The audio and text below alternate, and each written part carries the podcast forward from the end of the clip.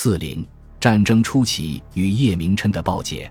兹亚罗号事件后，双方武力相抗已达数月。伦敦的英国政府为了达到修约的目的，正准备扩大战争，但香港的英国公使包令等人因为奉到国内指示，同时也认定叶明琛权力有限，而从未提出过修约，只是要求入城。这就使得叶的目力所助也仅仅是入城。一八四九年以来的全部经验已经充分的证明，英国绝不会为一小小的入城问题而发动大规模的战争。叶明琛得到的全部情报也已明确的显示，英国为其商业利益不愿为入城一事而与清朝决裂。对此，叶明琛充满着自信，叶明琛也愿意和解，因而对英方的召会是有来必答。叶的每一次召会。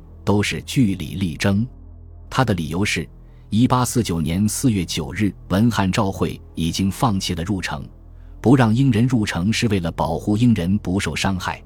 可此类言论自齐英、徐广进以来，清方不知重复了多少次，英方已不愿再继续辩论，这又使得叶认为英方是无理而词穷。叶明琛不害怕对抗，因而敢对英方的军事行动针锋相对。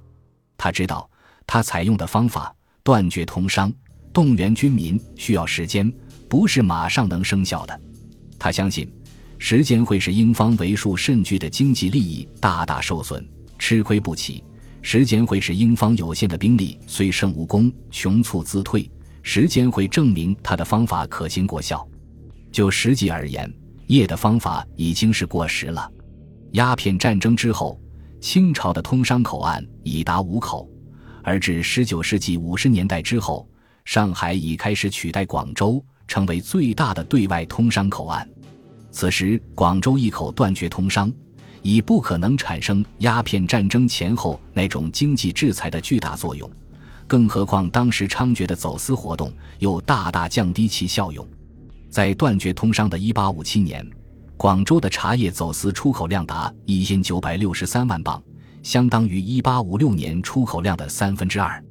粤海关监督给业的资会，对走私活动大为抱怨，要求予以制止。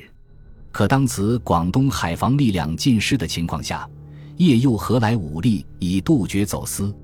与此相反，断绝通商却是清朝蒙受着巨大的经济压力。